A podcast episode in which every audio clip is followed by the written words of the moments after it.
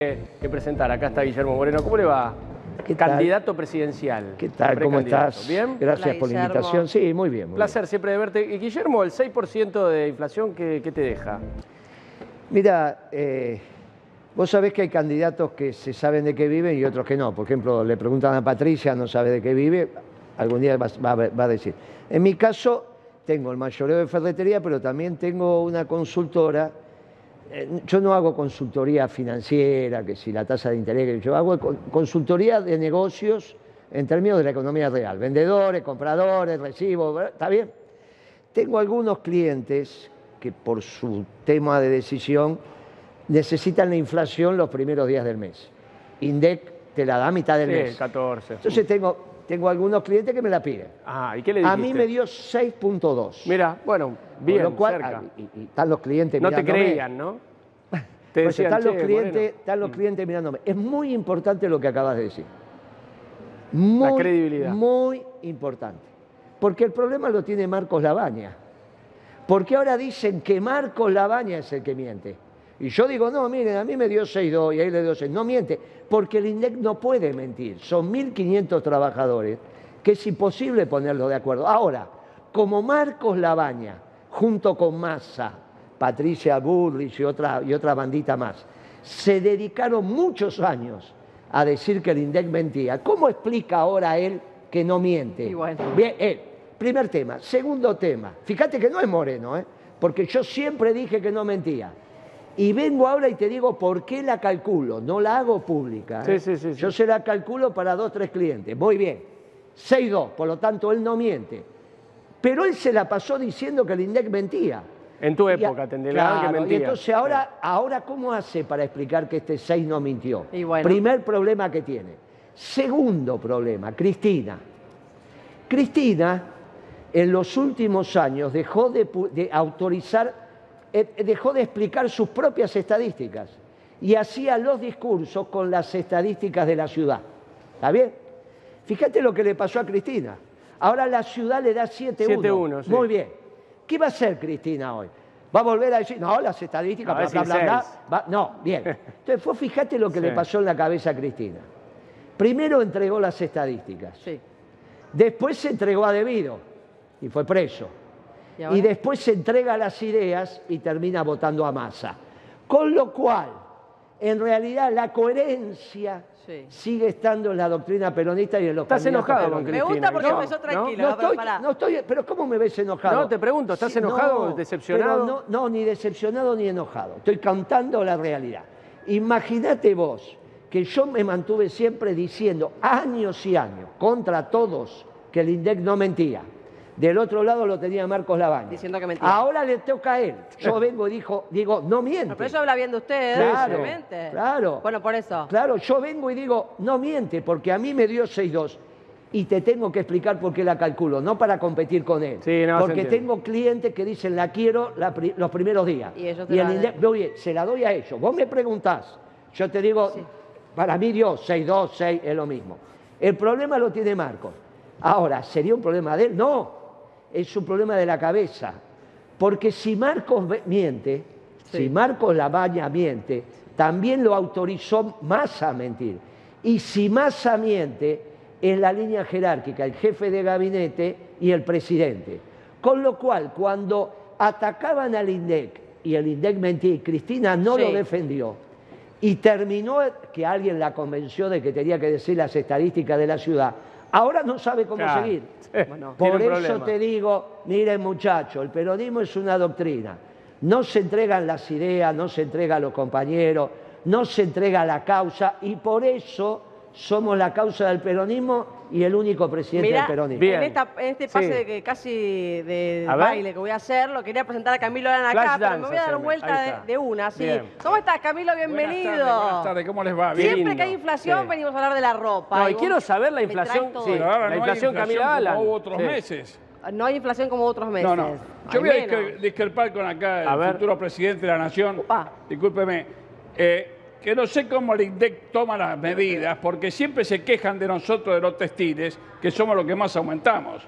no sé dónde miden, señor eh, Guillermo Moreno. No, pero en mi época no se acusaba. no, no, no, en su época no hablo. Estoy hablando de la época ahora de, de- Ah, bueno. de- de este gobierno. No, porque usted es una persona que habla muy bien y espero que gane y nos ayude a nosotros los peronistas como estemos trabajando. Pero se la agarran con nosotros, los textiles, y yo traje ropa, A que yo ver. hace- no sé si ver. hace un mes o dos meses Sí, que dos vine, meses viniste. Y está al mismo precio. ¿Cómo el mismo precio? ¿No hay el mismo inflación? precio. Está al mismo precio. ¿Qué Mirá. pasa? ¿Dónde es que aumentamos? En Aguirre 640 Ahí está, está. mismo Ahí precio. está. No, no, no se enoje, no se 640. enoje, no se ponga nervioso, porque si no, que no te puso los nervioso. costos. Y yo no lo voy a poner nervioso. Claro. Bueno, pero en serio, a ver, ¿Cómo haces está- para más allá, mantener? sí, Claro. más allá de, de mantener los precios, ¿cómo viene el tema del consumo? Porque ahí está también. el consumo tema. bajó. Ahí está, ¿ves? Hay, do- hay dos temas, se los vengo diciendo siempre. No nos ayudó el tiempo, nos hizo frío, recién empezó el frío ahora. Uy, sí, está y cuando hay elecciones presidenciales, yo lo digo siempre, que hay dos o tres, eh, las pasos y todo eso, la gente se asusta y no Guarda. consume. Empiezan a guardar, tienen miedo, ¿qué va a pasar con el dólar? ¿Qué va a pasar con eso? No salgo de veraneo, no consumo. Y lo, lo primero que la ligamos somos los textiles y, la- y el calzado. Esto es lo, lo primero que la gente se deja de consumir. Por lógica, comer van a comer, algunos vivos venden las cosas más caras y otras más baratas. Por Sí. ejemplo, ustedes, yo tomo café en un lugar que vale 400 pesos y 50 metros vale 750. ¿Cómo 750? Bueno, está bien. Eh, Pero es verdad igual, Pero sí. ¿quién no convalida? Yo lo convalido si voy a pagar el 750. Sí, es verdad. Este grandes cadenas, sobre Es un poco la gente la que busca. Entonces, vuelvo a repetir. Si vos venís a mi negocio, que yo vendo siempre barato, y bueno, Bien, Camilo, yo quiero ver el índice, el índice café siempre es un buen sí. índice y yo quiero volver a la calle con Emanuel, que está allí pateando el barrio y viendo las problemáticas reales de la gente. Si tenés algún café cerca, podríamos tranquilamente, tranquilamente preguntarle. Peluquería también tenemos ahí, ¿eh? Ahora, eh, la- mira, si lo hago reír a Guillermo Moreno, Sí, ya sí. estoy como La entendió, la entendió, Guillermo. El hincha de Racing que está, no sé si creo hablamos de Gago, Guille. Sí. No, eh, el tema de las encuestas, digo, ¿cómo, ¿cómo venimos? Yo hay mucha gente en los barrios cuando hacemos la- las notas que dicen, yo quiero a Guillermo Moreno presidente, de verdad, ¿eh? también ahí. Sí, no andamos, andamos, para nosotros estamos conformes. Bueno, a eso voy, Sí, estamos muy conformes. Eh, Están dando entre 2 y 6 puntos. Algunos dan 2, otros te dan 6. Nadie discute que no vamos a pasar las pasos, todo eso. Yo creo que vamos a estar por ahí, quizás en el en el límite superior de lo que estamos hablando, en las pasos. Ahora, después te vienen muchos de los votos de Grabois, Sí. te vienen muchos de los votos de Schiaretti, sé que sigue, hay que ver qué hace, yo no lo veo que esté. Y te van a venir los votos de, de los que ineludiblemente se están dando cuenta, porque recién empezó la campaña. O sea, esto que dije recién hace parte de la campaña, pero recién empieza. Imagínate cuando a- hace dos días empezamos a explicar quién financió el gasoducto que trae el gas de Neuquén hasta donde lo lleven, Bahía Blanca o al consumo, Bahía Blanca para la industria. Y cuando vos decís la plata la pusiste vos, ya no te quedas, no te quedás tan conforme. Y cuando vos te enterás que Massa le está regalando plata a los empresarios con los que se junta, porque eso salió en todos los diarios. ¿Quién, quién armaba la mesa de masa? La mesa de masa la armaba Jorge Brito, que lamentablemente murió en un accidente aéreo, Sí. presidente del Banco Macro. Estaba Brito, estaba Eunequian, estaba Milding, estaba Bulgeroni.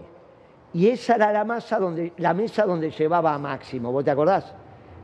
Bien, ahora resulta que a esos les regala plata, porque les regala los subsidios de la energía, le financia un caño que se lo podrían haber hecho ellos, Sí. que es impro- muy importante el caño, pero que lo paguen ellos. ¿Hablamos del gasoducto? Y claro. Ah, un caño, bueno, le démosle un poquito de entidad. Un ¿Cómo caño. Parece Macri que no lo nombra. No, no, pero ¿cómo no lo nombro? El caño. Bueno, está bien. ¿Qué el caño. pusieron? Que no es del caño, ¿eh? Ojo. ¿Qué pusieron? ¿Caño? Un caño, sí. Bien, entonces un caño. Ok. Soldado, vos lo querés llamar gasoducto, lo podés llamar oleoducto, acueducto, oducto. Oducto. Oducto, es un caño. Bien, lo enterraron y lo pusieron. Muy importante. Lo que no sé por qué lo pagaste vos. Ah. Y encima te quieren hacer creer Sí. que fue un hecho patriótico que vos pagues el caño. Ahora, no solo eso. Todos los meses Massa, el actual ministro, le regala un billón de pesos al sistema financiero a través de la tasa de interés que se cobran los que tienen la LIC, que son los bancos. O sea, armó una mesa, Sí. le dijeron, bueno, pibe, vos vas a ser presidente, pero cuando seas presidente no te olvides de nosotros. Y bueno. Vos imaginate la cantidad de compañeros que nos van a votar. Entonces, en las PASO Sí. va a ser lo que estamos diciendo. Dos a seis en las generales nos llevamos una sorpresa. Bueno, Bien. me gusta, ¿eh? Lo Sí. vaticinó y en un rato vamos a hablar también de las medidas que propone. Vamos a utilizar Por el tiempo que estirando en la tele para dar propuestas. Pero ahora sí nos tenemos que ir urgentemente entonces a Salta, ¿sí? Vamos, con plan debe Sí. este, este aumento, digamos que de repente se dispara algunos pesos el dólar blue. Eh, Moreno. Bueno, en este caso la macroeconomía está absolutamente desordenada, está atada con alambre. Eh, Si vos me decís cómo estaban los indicadores cuando se fue Guzmán y cómo están ahora, están mucho peor. ¿Por qué el oficialismo eligió al ministro de Economía para que sea su candidato? Es una decisión que ese numerito que tenés ahí, a medida que vaya aumentando, se la van a cuestionar, porque el problema es que se quedan sin ministro de Economía y sin candidato. Claro, claro. Ah, tienen un lío. Cuando se toman decisiones sin Sí. pensar, pasan estas cosas. O Massa es el elegido por todos los factores de poder nacional, internacional, porque tiene amigos en Estados Unidos, amigos en China, amigos en Tigre, tiene amigos en Nordelta, tiene amigos por todos lados, ¿viste? Como Roberto Carlos. Y entonces el elegido y gana seguro caminando, o no es el elegido Sí. y el oficialismo empieza ahora a transpirar, porque cuando, ¿a cuánto tiene que llegar el billete para que el ministro de Economía diga, ya, ya fui? Lo hemos vivido tantas veces cuando la macroeconomía está desordenada Sí. y encima no te está saliendo el acuerdo con el fondo y el acuerdo que te va a salir ya no es el que tiene que ser. Y ahora resulta que está bien endeudarte con los chinos, ¿no? O sea, estaba mal endeudarte, pero ahora con los chinos está bien. Bueno, todo este mamarracho Hace que el se, dólar- termina, se termina expresando en algún lugar. ¿Sabés que vamos a empezar Ahí a... lo tenemos, ¿no? a- Al dólar blue, ¿no? Vamos a Anda empezar por a, re- Caraza. a recurrir a los, Me a vuelvo los loco. transportes de Sí. Mar del Plata, ¿no? Viste que tienen números más elevados. Ahora, eh, Camilo, cuando el dólar empieza a moverse un poquito en, en la materia prima, ¿no impacta No, nada? a nosotros no nos afecta. Nosotros trabajamos con el dólar oficial. Ok. Algún proveedor se toma porque no le devuelve la- el dólar a los 60 días, le dan a 180 y toman una carta de crédito y te suma un dólar celeste, digamos. Dólar celeste. Digamos, que es un dólar a 320 pesos, más Sí. o menos, 290, 300, 320 pesos. Pero nosotros, que yo tengo fábrica también que producimos y que compro materia prima, los dólares yo compro con valor oficial. Sí, bueno, pero Bien. hoy, por ejemplo, No. Horacio Rodríguez Larreta Sí. hoy dijo Señor, como ¿eh? parte, hoy Rodríguez Larreta habló de volver a unificar y no que haya 18 tipos de Eh. dólar. Ahora le quiero preguntar a Guillermo, pero que antes queremos. vamos a la calle. Dale, nos vamos a Constitución y en un ratito también quiero hablar con Marta eh, para Claro, preguntarle esto de la inflación, los alimentos. Bueno. ¿Cómo andás, Mauricio?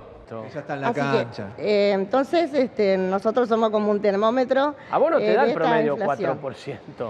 Eh, no, En nada, en todo te da, vos lo dijiste, como un 30%. un 30%. Y bueno, sí. entonces, ¿cómo puede Entonces, ser? nunca puede ser un 6 Guillermo, puntos. sí, ¿cómo miden esto para que te dé 4%? Bueno, No sé de qué, Siempre, dónde toman. mirá,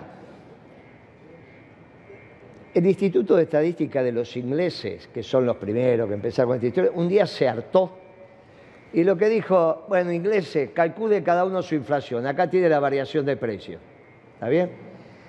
Lo de la señora es estrictamente verdad, pero ella aclaró que es un comercio de proximidad. Sí. El que vos salís y caminás dos cuadras. Esto es almacén o supermercado chino, que es lo que debe tener la señora. Autoservicio, sí, un Bien. autoservicio. O los chinos, bueno, cualquiera, Sí, pero sí, es el sí. estilo. Los negocios de proximidad. Problema que tienen ahí este gobierno, que no lo teníamos nosotros, es que nosotros diferenciábamos la cadena larga y la cadena corta. El problema es que el acuerdo de precio que hicieron y donde ellos están midiendo especialmente es en la cadena corta. Carrefour, la Serenísima. Entonces, sobre los precios que ellos están midiendo, cuando vos vas a los hipermercados, encontrás algo. Ahora, el problema es que es el mismo precio de donde se abastece la señora. Claro. Que ella se tiene que ir a un autoservicio mayorista o al famoso, el, que te hacía el reparto. Ahí sí hay un salto de 20, 25 puntos de diferencia, que es el margen que necesitan para vivir. Entonces, los precios, lo que han conseguido estos cráneos, es que vayan a concentrar el comercio en las grandes superficies. Por eso vos ves que siguen abriendo hipermercados Sí. y se van cerrando los almacenes y, lo- y- Lo los barrios. Y ponen los express. Esto es una barbaridad lo que han hecho. Sí. Lo que han hecho es, es exactamente lo que no puede hacer un gobierno peronista. Vos te enojás porque yo digo, no, yo no me enojo. No, no me enojo. Esto es lo que no tiene que hacer un gobierno peronista, porque cuando los negocios de proximidad cierran y vos estás en los barrios populares, el problema que tenés es que queda todo oscuro. El almacén, el kiosco, la peluquería son muy importantes para que cierre. Sí. Le da vida al barrio. no te- en una esquina por allá te da vida Carrefour. Pero ellos son los Sí. que alimentan el barrio. Yo debo decir que que- saben que el pibe está por la ma- va, agarran a la madre y dicen, che, cuidado con el pibe, cuidado con quién se junta, vení, no, no jodas en el barrio, son ellos los que le dicen, che, en el barrio no se jode, ¿está bien? Bueno, por eso hay que defender a los negocios de proximidad. Esto hacen exactamente al revés. Lo contrario. No, yo te van con esa porque hace 10, 12 años la incidencia del supermercado en mi vida era normal. Ahora es. Claro, todo súper. Completa. Claro, bueno. Bien. No, no sé si les pasa, ¿no? Aparte de que perdés mediodía. Sí, olvídate. Aparte sí. de que te que agarrar el auto, porque el negocio de proximidad son 15 minutos. Sí, Entre que bajá, va, venir. Eso es mediodía. Claro. Eh, ¿Me Entonces, permitís? acá hay un tema que toda la macroeconomía y las políticas específicas son antipopulares. Bien. Antipopulares. Bien, para, sí. dame.